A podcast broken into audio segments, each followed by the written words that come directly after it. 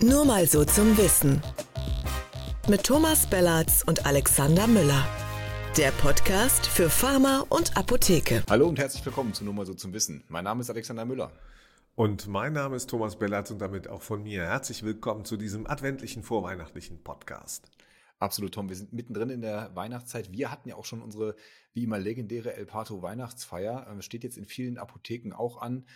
Wen das interessiert, wir haben bei uns bei Apotheker Talk so ein paar äh, Do's und Don'ts bei der Weihnachtsfeier. Wir haben sogar steuerrechtliche Tipps ähm, äh, für die Inhaberinnen und Inhaber, die gucken, wie viel sie eigentlich ausgeben dürfen pro Mitarbeitenden. Klammer auf, wenn die, ähm, wenn die Liebsten mitgebracht werden dürfen, dann zählen die mit ins Budget rein. Also lieber einfach nur im Team feiern. Klammer zu. So, Tom.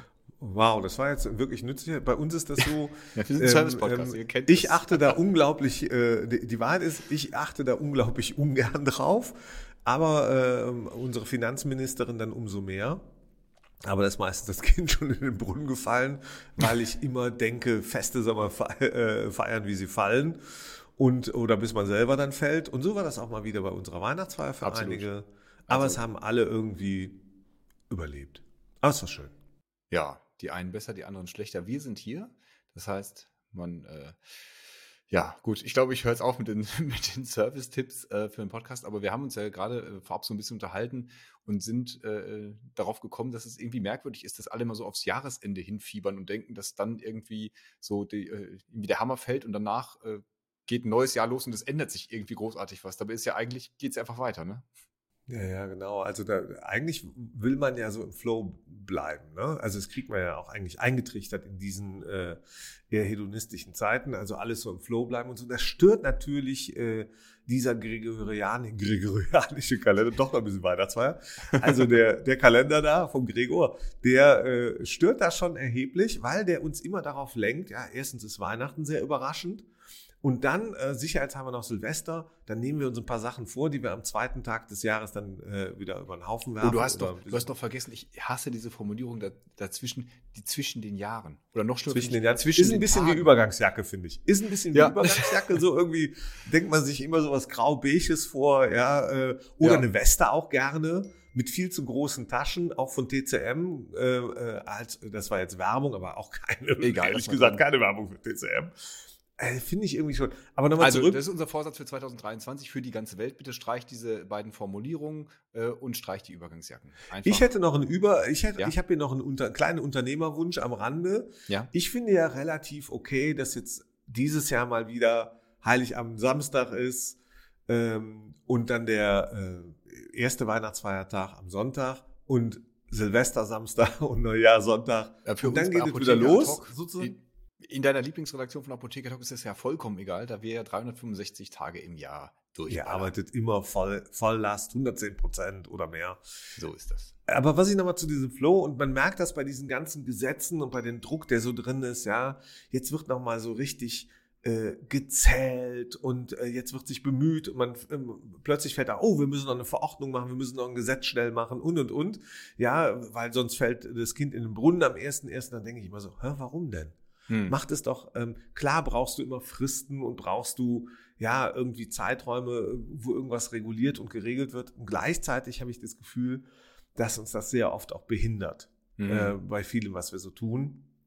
Und die- diese Zählmechanismen und diese Erfolgsbilanzen, äh, die man so aufstellt, die vernebeln eigentlich manchmal den Blick, Blick fürs Kreative, für, für das Wesentliche.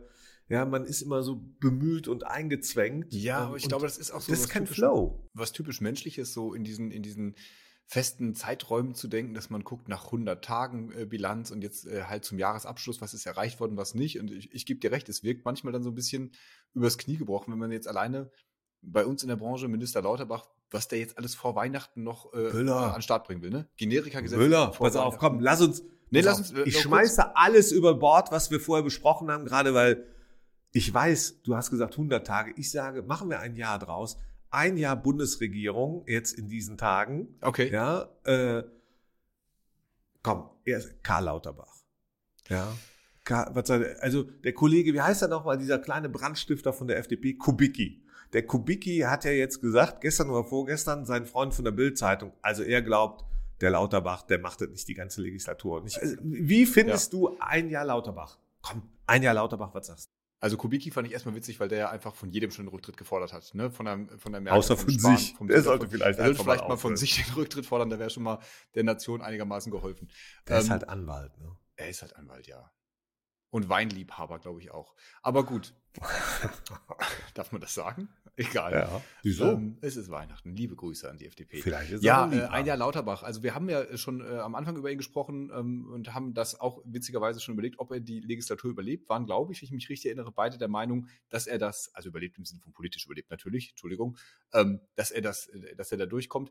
Ich finde, äh, es ist streckenweise doch sehr fahrig, ähm, was, was, da passiert an Gesetzgebung. Ähm, beim E-Rezept ist es irgendwie immer wieder verzögert, immer unklar. Jetzt äh, setzt er auf einmal wieder ein Datum, so in spanischer Manier. Mitte 2023 soll das kommen. Ich habe gerade schon gesagt, jetzt soll dieses Generika-Gesetz auf einmal kommen. Dann soll das Krankenhausgesetz mit ersten Eckpunkten kommen. Dann äh, äh, Cannabis-Legalisierung gibt es heute am Dienstag, in dem wir aufnehmen, in Freiburg einen großen Gipfel zu. Also er hat natürlich viele Baustellen, aber was man so aus dem Ministerium auch hört, ähm, ist die Kommunikation intern wie extern ein bisschen fahrig manchmal. Und das passt ja irgendwie auch zu seinem Auftreten. Ja, ich glaube, also aus dem, ne, ich kann mich gut daran erinnern, als äh, dass wir über Lauterbach natürlich mehrfach im letzten Jahr gesprochen haben, auch bevor dann schließlich tatsächlich Bundesgesundheitsminister wurde äh, im, im Kabinett Scholz. Allerdings, das, was für mich überraschend ist, ist, dass dieses ja eher sympathisch äh, verstreute, äh, zerstreute manchmal, dass sich das gewandelt hat in ein doch sehr, sehr unsympathisch und unbeliebt sein. Das kann auch in dieser Ministerrolle liegen, in diesem hm. Amt mhm. und den, den Problemen, die ausgelöst durch Wirtschaftsenergiekrise sonst irgendwie jetzt bei ihm auch alle landen, mal abgesehen von Corona-Pandemie und ähm, äh, all dem anderen. Ich habe das Gefühl, dass der so überraschend kalt war das Wasser für den. Wir haben alle gedacht, boah, der macht das schon 20 Jahre, der kennt sich aus, der hat irgendwie Ministerium äh, mitgekriegt, ja. der war nah dran an Ulla Schmidt, der hat auch dem Vernehmen nachher durchaus in der großen Koalition mit Spahn und so ähm, kommuniziert und, und, und. Und man spürt, ähm, dass es eine große Überforderung gibt.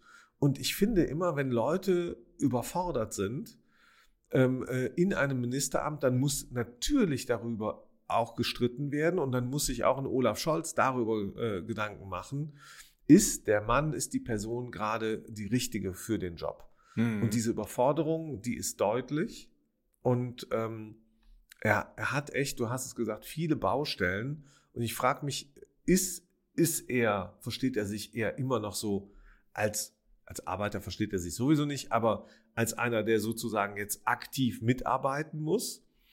Äh, oder ist er der Gestalter? Ist er der Planer? Also ein bisschen ist er der Architekt? die Gefahr, dass er, dass er alles selber machen will. So der Spahn war ja Ganz auch genau. immer so ein bisschen hingestellt Überall als ein Anpacker. Ne? Aber äh, das ist ja die Frage, muss man jetzt deswegen äh, ihn an der Spitze austauschen oder ist es nicht auch mh, hm, irgendwie ein Versäumnis, dass das, das Team um ihn rum vielleicht dann nicht stark genug ist, weil du kannst ja diese Aufgaben gar nicht alleine regeln, sondern du brauchst ja dann deine, deine Staatssekretäre, deine AbteilungsleiterInnen und alles. Ähm, das ist ja, das ist ja eine Gesamtleistung. Und irgendwie, vielleicht fehlt dann einfach eine, eine klare politische Führung an der Stelle. Das ist wahrscheinlich bei ihm zu verorten. Wenn er damit überfordert wäre, tja, dann ist die Frage, wie ist ihm, wie ist ihm da zu helfen? Also, ähm, ich glaube, grundsätzlich lässt er sich nicht helfen. Hm. Das ist seine Eigenart. Und, äh, und genauso wirtschaftet er, genauso arbeitet er. Er hat auch dieses zu stoische, ehrlich gesagt, was auch ein Olaf Scholz sicherlich auf eine andere Art hat und wie wir ihn wahrnehmen. Hm. Ähm, so ein bisschen wie jetzt beim Ausscheiden der Fußballnationalmannschaft äh, bei der WM. Wo? Ähm, da, da gibt's, bitte? Wer ist was, wo ausgeschieden? Ach, egal. Aber Was also Fußballnationalmannschaft ausgeschieden, das interessiert halt dann noch äh, viele Menschen anscheinend. Und ähm, die, ich, ich denke, was da passiert ist, ähm, in, der, in, der, in der Rezeption ist doch, ist doch ganz klar. Da, ähm, äh, am Ende wird ein Schuldiger gesucht. So, und wenn da die Verantwortlichen aber immer stehen, die eigentlich Verantwortung tragen, in guten wie in schlechten Tagen übrigens, das ist das Besondere bei Verantwortung, dann muss man halt auch an einem bestimmten Punkt kommen, wo man äh, mal prüft und sagt, hm, läuft das jetzt gut oder läuft das nicht gut? Und hm. Karl Lauterbach, glaube ich, müsste zu dem Ergebnis kommen, wenn er sich selber eine Note gibt, dass er zwar sagt, ja, ich ernähre mich weiterhin gesund, ich trage auch immer Maske, aber wenn es darum geht, ob ich das hier alles im Griff habe, dann muss ich leider feststellen, ich gebe mir mal lieber die Note 4 minus. Also ich würde wir sagen. Ihm insgesamt eine 3 noch. Wenn wir Januar hätten, würde ich sagen, blauer Brief. Okay. Nee, ich gebe dem, keine, geb dem keine drei. Also ich bin ja ganz positiv gewesen, habe gedacht, komm, da kommt einer, der, der, hat Ahnung, der versteht das System, der versteht auch diese Mechaniken und so. Und ja, vielleicht waren es aber auch ein bisschen zu viele Vorschusslorbeeren dann am Ende, ne? weil total. so ein Haus zu führen ist natürlich immer anders. Jetzt muss man dazu sagen, und das gilt, finde ich, für die gesamte Koalition, äh, das ist natürlich für die auch extremst undankbar, ähm, wo sie jetzt reingeraten ist in diese gesamtweltpolitische Lage. Die sind halt angetreten als zum ersten Mal Ampel. Die hatten ganz viel gestalterisch vor, Sachen anzupacken, die lange liegen geblieben sind in dieser äh, ja doch liberal geprägten Koalition. Und ähm, dann ist natürlich, das wisst ihr alle, äh, mit dem Russland-Angriff auf die Ukraine was dazugekommen, womit keiner gerechnet hat, mit der Folge der Energiekrise und so. Da sind einfach auf einmal äh, Aufgaben auf die zukommen, wo die immer nur reagieren müssen und aufräumen müssen und Geld ausgeben müssen für Dinge, die eigentlich, äh, ja, das Geld, was sie lieber für, für größere Projekte geplant hätten. Ja, genau.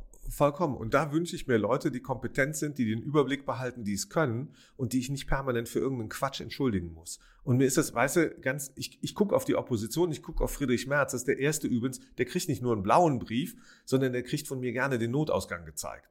Ja, weil, weil der tatsächlich vieles vermissen lässt. Schulverweis, ähm, um im Bild zu bleiben, oder? Schul ja, Schulverweis ja. oder Platzverweis oder was da immer oder Ende. in die Rente schicken, der ist alt genug, der kann ruhig jetzt aufhören, ja, der kriegt das anscheinend nicht mehr richtig hin. Und, äh, und, es, und die Orientierungslosigkeit in der Gesellschaft sieht man ja übrigens auch in der, in der Demoskopie gerade, dass genau diese CDU, CSU tatsächlich 30 Prozent gerade wieder äh, äh, bekommt, wo man sich so fragt, wofür eigentlich? Und ich glaube, das ist eine Folge der Orientierungslosigkeit bei vielen, dass sie gerade sagen, okay, das, was gerade passiert im Land, das irritiert mich zunehmend. Hm. Ich weiß nicht, äh, liegt es an der Regierung oder ist das trotz der Regierung immer noch so schlecht? Ähm, und dann, äh, dann geben sie tatsächlich irgendwie aber den Konservativen ich, wieder. Ich glaube, Stimme. das hat wirklich damit, also erstmal sind natürlich immer Umfragen immer wirklich sehr, ähm, ja, sehr fluide Wasserstandsmeldungen, was das angeht. Ich glaube, es hat aber damit zu tun, was ich gerade meinte, dass die äh, Ampel eben nicht das umsetzen kann, was sie sich vorgenommen hat und dass da natürlich dann viele von enttäuscht sind. Und jetzt die FDP ähm, so ein bisschen probiert dagegen zu schießen und äh, den, äh, also gegen die Ampel auch zu schießen und äh, bloß keine WählerInnen zu verlieren, die dann zur CDU gehen könnten. Das macht knirscht natürlich ganz schön. Aber jetzt sind wir hier in so ganz in so einen ganz äh, komischen Politik-Talk gekommen, Tom. Wir wollten doch eigentlich noch über, über ganz andere Dinge reden. Haben wir noch Zeit? Ja, sag doch mal, worüber wollen wir denn reden? Also übrigens die FDP, ich bin ja schon ein alter Sack, ja. An die FDP, an die Wende FDP kann ich mich noch ganz gut erinnern. Übrigens, ne? Äh, insoweit bin ich mal gespannt. Ähm, ähm, sollte man vielleicht gar nicht auf Karl Lauterbach und Olaf Scholz gucken, sondern tatsächlich auf Lindner, Kubicki und Co., hm. wie lange die noch äh, diese Situation ertragen können und wann sie sich äh, dann einer anderen Konstellation zuwenden werden. Ich glaube, die größte Gefahr sind nicht die einzelnen Ministerinnen und Minister, sondern ist die FDP für diese Koalition tatsächlich. Die haben sich das, das alles viel schöner und einfacher vorgestellt. Und es ist nicht einfach. Ja, und sie müssen der Finanzminister muss liefern. platzen lassen, nachdem sie irgendwie Jamaika haben platzen lassen. Ich glaube, irgendwann äh, glaubt denen auch keiner mehr irgendwas. Dann sagt man auch, okay, ihr seid jetzt auch einfach mh, hm, überflüssig geworden. Also, ja, da sind sie mal wieder vier Jahre raus. So wie da sind sie mal wieder vier Jahre raus, ja. ja. Also nochmal, was haben wir noch für Themen? Ja, Lieferengpässe ist natürlich ein großes Thema, probiert äh, der Minister dann auch anzugehen. Das ist wirklich jetzt dramatisch in vielen Apotheken. Ähm, zum Glück muss man sagen, hat es jetzt ähm, auch eine größere Öffentlichkeit erreicht. Äh, was heißt zum Glück, ist ein bisschen zweischneidig, nachdem natürlich äh, so Medien wie die Bildzeitung darüber berichten, führt das dann zum doppelt harten Effekt, dass die Leute Hamsterkäufe machen. Ähm, genau das. Also das ist, äh, aber die Lieferfähigkeit, ich, ich bedauere, das ist ja ein richtig, ein wichtiges kommunikatives Thema. So, und da haben es ja einige, da hat zum Beispiel hier äh, unser, unser, unsere Schwestern und Brüder von PTA in Love, da hat so ein Influencer, der als PTA, ich glaube, in Garbsen bei Hannover arbeitet, hat es ja auch in Sat 1 geschafft und wurde dann mhm. dort befragt und hat erklärt ähm, oder mit einfachen Mitteln, äh, was da so passiert. Und da merkt man, aus der Apotheke direkt gibt es eine gute Kommunikation zu dem Thema, eine mhm. erklärende. Mhm weil da die Not auch groß ist, auch bei den Patienten. Was mir so ein bisschen fehlt und immer noch, ist sozusagen diese Erkennbarkeit von strukturierter Kommunikation aus der ABDA, aus dem Deutschen Apothekerverband, aus der Bundesapothekerkammer. Ja, ja da könnte stark. man permanent zu kommunizieren, permanent Ja, da gibt es ja demnächst zumindest Chancen, das aufzugreifen, denn ab Januar äh, wird ja die ABDA Bundesvereinigung Deutscher Apothekerverbände äh, einen neuen Pressesprecher oder eine Pressesprecherin vielleicht auch ähm, haben müssen, denn der aktuelle Leiter Kommunikation, Dr. Rainer Kern, geht. Das ist jetzt Anfang der Woche äh, recht schmallippig, wie ich finde, kommuniziert worden. ähm, dass er also schon zum äh, Jahresende aufhört. Tja, Tom, du hast den Job, das die Älteren werden sich erinnern, ja auch einmal gemacht. Würdest du denn für eine zweite Amtszeit bereitstehen, den Feuerwehrmann spielen? Einfach nochmal den Abstieg. Also Feuerwehrmann spielen, also so. so Sag ein, so, wenn so, so, ein Trainer holt, wenn es schlecht läuft, dann. dann nö, ach so, ich dachte jetzt im Rahmen eines Kostümspiels oder so. Also so ein bisschen, Wie du magst, ne? kannst du auch. Mh. Hm. Kannst auch. Also, äh, nee, so ein bisschen Roleplay an der Stelle würde ich nicht machen. Ich habe das ja tatsächlich gemacht bis 2011 für vier Jahre. Das waren super spannend, viel gelernt, ich auch, aber durfte auch äh, viel machen. Und wenn man Bock hat, was zu machen, kann ich nur sagen, nehmt den Job, weil da gibt's Potenzial auf jeden Fall, was zu tun. Es gibt verschiedene Strategien der Kommunikation. Ähm, ich äh, kenne den, äh, den langjährigen äh, Kommunikationschef der Abda tatsächlich weder persönlich noch sonst wie. Da habt ihr mehr Erfahrung gesammelt, glaube ich, in der allerdings Redaktion. Nicht, allerdings nicht viel mehr, muss man dazu sagen. nicht viel mehr. Ja, es ist, man kann kommunizieren, man kann auch nicht kommunizieren. Die Wahrheit ist, es gibt so einen alten Spruch aus der PR, der heißt, man kann nicht nicht kommunizieren. Aber in dem das Moment, wo ich wenig alter kommuniziere, mache ich es halt auch. tatsächlich, ja. naja, genau. So. Ja. Und ich glaube, dass ähm, ähm, ich habe das in den Kommentaren gestern dann äh, bei euch auch gelesen. Ähm, also da hat sich ja dieser ganze aufgestaute Frust hm. entlädt sich ja dazu zuweilen in den Kommentarspalten. Das ist nicht nur bei uns so, das ist auch sonst so. Aber ich finde, ich finde wirklich, das glaube ich, der Abda würde oder der, der Apothekerschaft insgesamt, dem System, äh, die brauchen und die suchen auch förmlich nach dieser aktiveren Rolle. Hm. Ja, ähm, und das ist, glaube ich, ein ganz wichtiger Faktor, dass man die jetzt bald einnimmt. Äh, das spürt man, finde ich, auch in diesen krisengeschüttelten Zeiten, mhm. dass diejenigen, die Herausforderungen aktiv beschreiben, annehmen und diese auch kommunizieren und dann vielleicht auch Lösungen anbieten. Und manchmal muss man auch was fordern, dass das eigentlich ganz cool ja. ist. Ich glaube, das ist wirklich was, wo, wo sich viele den Apotheken nachsehen. Einfach dieses, dieses Aktive. Wir haben das ja, glaube ich, genau vergangene Woche schon besprochen. Dieses äh, sich ausgeliefert fühlen und dieses Passive gegenüber den Krankenkassen und so, dass man dann zumindest in der Kommunikation äh, nach vorne geht. Es ist jetzt auch nicht an uns zu bewerten, wie erfolgreich äh, die, die Öffentlichkeitsarbeit der Abwehr, aber man kann das auch nicht, ja, nicht. Ja, man, man kann das auch ja schlecht irgendwie ins Verhältnis setzen zum, zum Berufsstand. Man kann jetzt gucken, wie der war seit 2014 da, da gab es noch äh, über, äh, weiß nicht, 20.200 Apotheken. Aber das kann man ja jetzt auch nicht alleine an der Kommunikation. Aber das ist ja nicht machen. an ihm. Also nein, natürlich ja nicht. Er ist, ja, er, ist ja, ist ja der Sprecher gewesen. Aber ähm, dieses, dieses fehlende Aktive, ich glaube, das ist, das ist schon was, was, äh, sich, was sich viele sehen und wo ja auch Möglichkeiten jetzt gerade in den letzten Jahren da gewesen wären. Meine Güte, äh, Corona, also viel unverzichtbarer, um mal da in dem, in dem Wording von denen zu bleiben, kann sich eine Apotheke nicht darstellen. Und da muss man sich schon fragen, warum das nicht offensiver auch äh, an eine breitere Öffentlichkeit ja, ich glaube, das hat, wurde. Ja, aber die Pflege, Punkt dazu noch, jetzt, jetzt aktuell Thema Lieferengpässe, ne? Das ist jetzt wirklich was, wo auch mal alle von betroffen sind. Da geht es nicht darum, wie viel Honorar die Apotheken kriegen oder so, sondern dass sie ihren Kunden die Arzneimittel nicht geben können. Das ist doch ein Jeden Thema für alle. Tag. Und ich muss wirklich sagen, und es ist nicht das einzige, Lieferengpässe ist ein Thema. Hm. Ist wirklich ein Thema. Du hast gesagt, Covid, Grippe, die ganze Situation äh, in, den, in den Apotheken bei der Arzneimittelversorgung Apotheken sind ein wesentlicher, wesentlicher Punkt in der Arzneimittelversorgung in Deutschland. Ja, wir, wir reden immer so solitär über die Apotheke oder die Abda, die ja nur eine, eine muss man wirklich sagen, Verbandskonstruktion ist. So ja. was wie der DFB oder die FIFA oder was auch immer.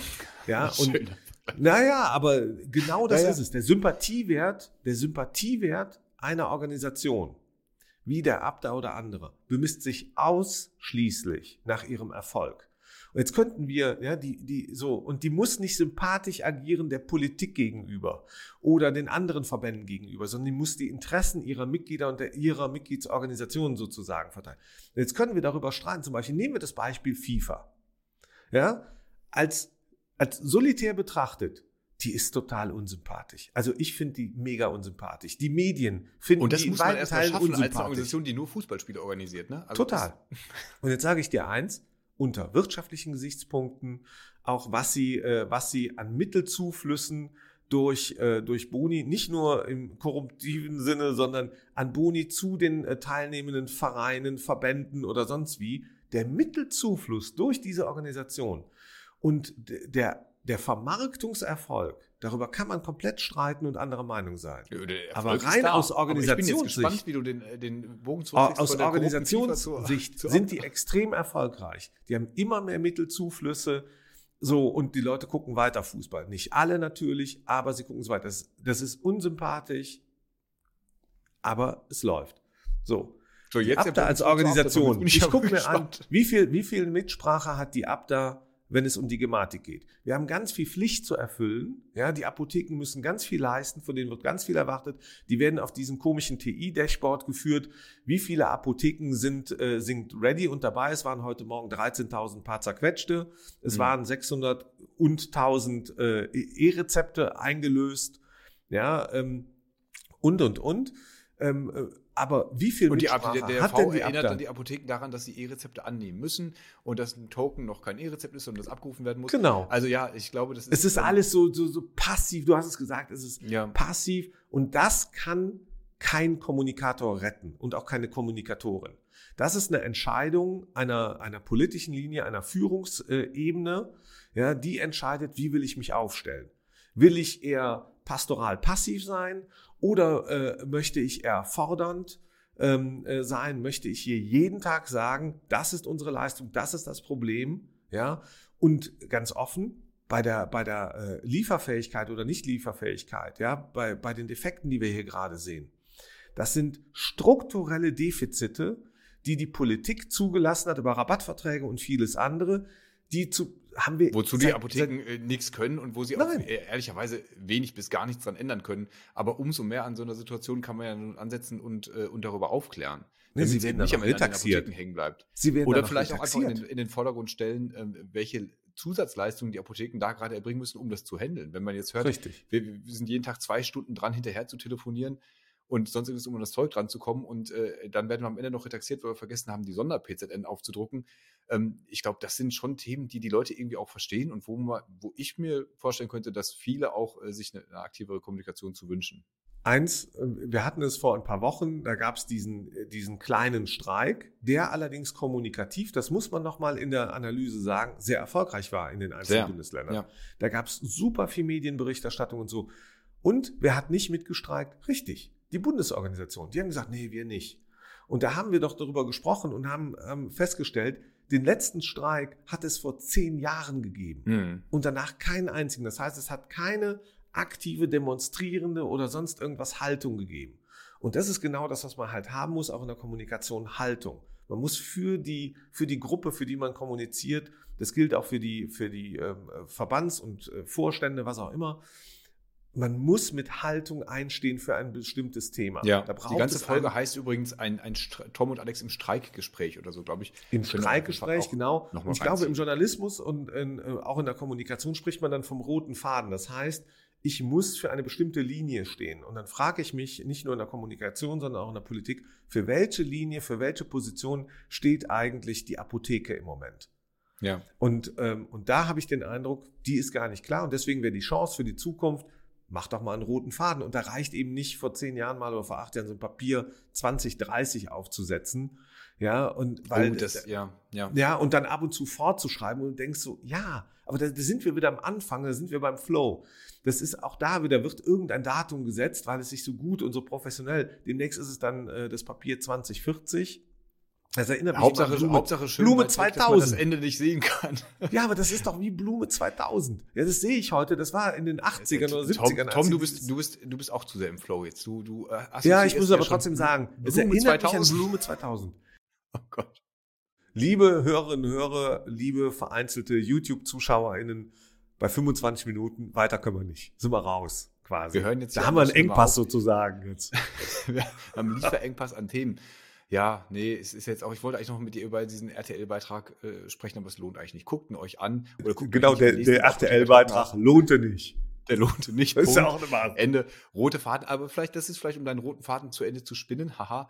Ähm, lasst den Medien einfach nicht Platz für solche Quatschberichte, sondern holt sie euch ran und macht mit ihnen ordentliche Themen über, äh, So über das, was gerade wirklich brennt und macht es lokal, wenn es nicht von, äh, von oben, von der Abda kommt. Das äh, funktioniert auch oft gut. So, das war mein Wort zum Dienstag. Vielen Dank fürs Zuhören, fürs Dabeisein. Wir freuen uns auf euch nächste Woche wieder. Genau, und bis dahin dürft ihr natürlich nicht nur den dritten Advent feiern, sondern auch äh, insbesondere liken, kommentieren, äh, teilen und uns auch was schreiben. Äh, Weihnachtspost, Weihnachtswünsche ähm, äh, unter post nur mal so zum Wissen.de. In diesem Sinne, alles Gute und spätestens bis nächste Woche. Tschüss. Tschö, danke. Ich finde, das war eine Sendung ohne ausgesprochenen roten Faden, aber wunderbar. Ich hoffe, wir bekommen keinen blauen Brief von Herrn Kubicki. Viele Grüße.